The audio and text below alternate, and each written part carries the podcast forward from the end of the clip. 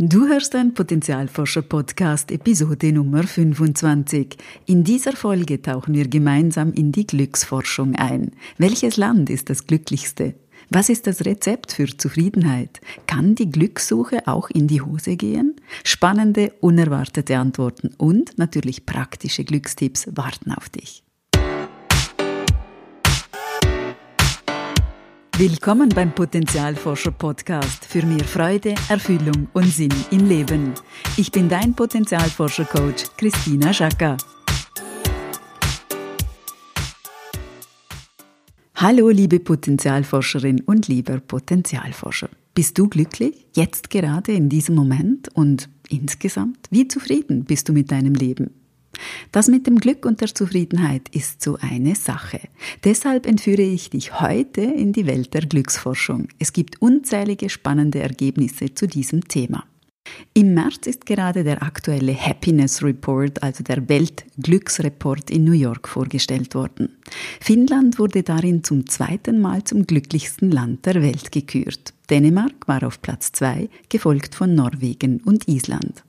Die Schweiz ist vom fünften auf den sechsten Platz gerutscht, Österreich liegt auf dem zehnten Rang und Deutschland auf dem siebzehnten. Der diesjährige Report zeigt, negative Gefühle wie Traurigkeit, Sorgen und Ärger haben sich rund um den Globus verstärkt, und zwar um ganze 27 Prozent von 2010 bis 2018. 27 Prozent mehr negative Emotionen in acht Jahren ist ganz schön viel.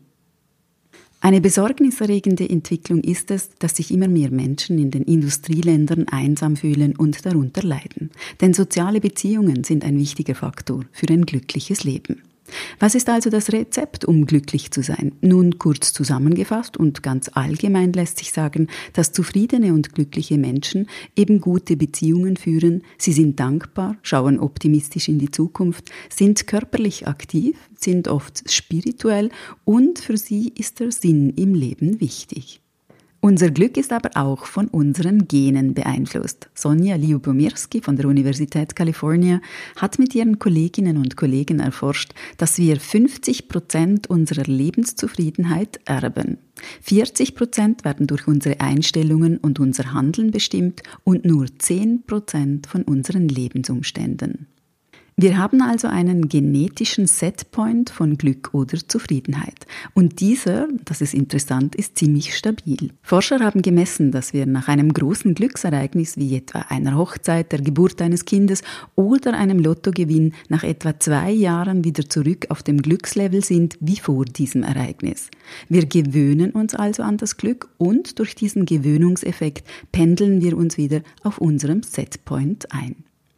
Glücklich sein ist auf jeden Fall gesund. Glückliche Menschen haben eine längere Lebenserwartung, sind gesünder, haben weniger chronische Schmerzen, verfügen über ein besseres Immunsystem und ein robusteres Herz-Kreislauf-System. Zudem haben glückliche Menschen mehr Freunde, lassen sich weniger scheiden und sind im Job innovativer und kreativer. Der Zusammenhang von Zufriedenheit und Geld ist immer wieder ein großes Thema, das gern diskutiert wird. Danny Kahnemann von der Princeton University hat herausgefunden, dass das Glücksempfinden bis zu einem Vermögen von 75.000 Dollar steigt, danach nicht mehr. Mehr Geld heißt also nicht mehr Glück. Zu viel Happiness kann aber auch negative Aspekte haben.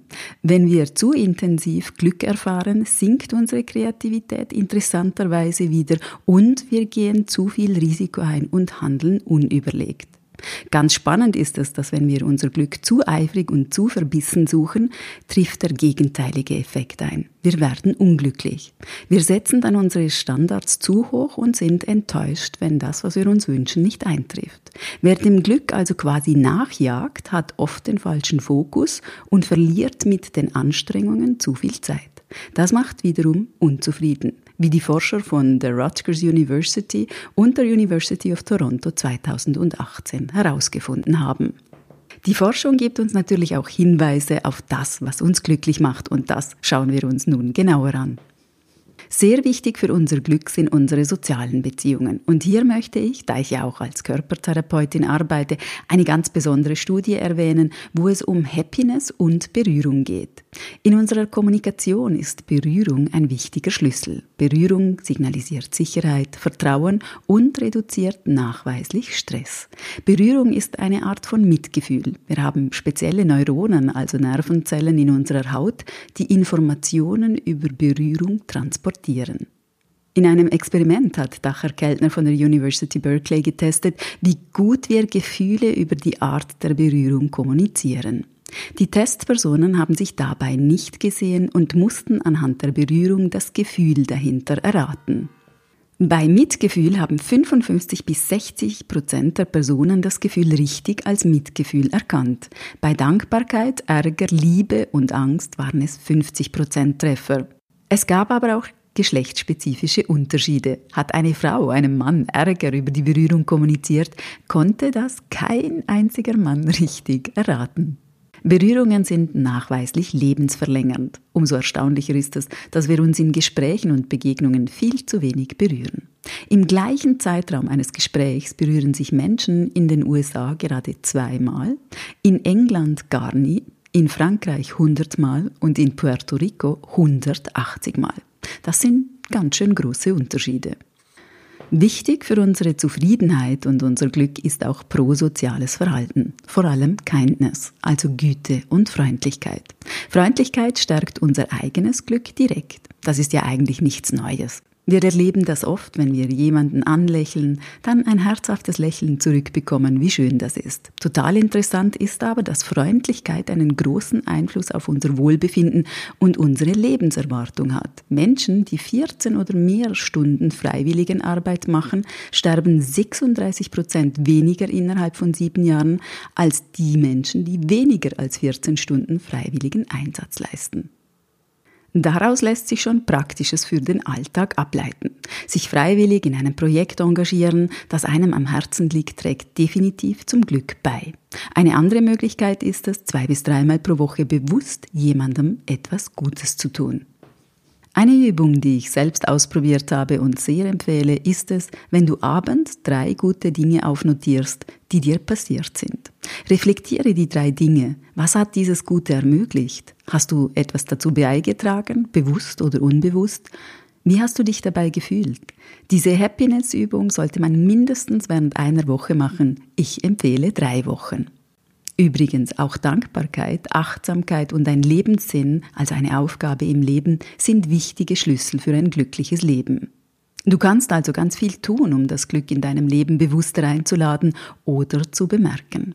Hilfreich ist dabei, wenn du dein Potenzial, also deine Fähigkeiten, Stärken und Leidenschaften kennst. Dann verbindest du dich nämlich automatisch mit deinem persönlichen Lebenssinn und daraus schöpfst du ganz viel Kraft, Glück und tiefe Zufriedenheit. Am schönsten finde ich, dass Glück und Zufriedenheit so ansteckend sind.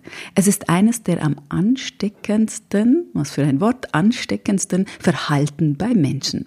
Das heißt, wir alle können in unserem Umfeld ganz viele andere Menschen anstecken, wenn wir glücklich und zufrieden sind. Also, wen steckst du heute noch an? Hat dir diese Folge und der Ausflug in die Welt der Glücksforschung gefallen? Dann hinterlasse mir doch auf iTunes dein Feedback und deine Bewertung oder leite den Link gerne an deine Freunde weiter, die sich bestimmt auch eine Portion Glück und Zufriedenheit wünschen. Ich freue mich von dir zu lesen. Danke und bis bald. Deine Christina. Und denk daran, wenn wir unser Potenzial in die Welt tragen, dann ist es Magie. Etwas in uns leuchtet besonders hell.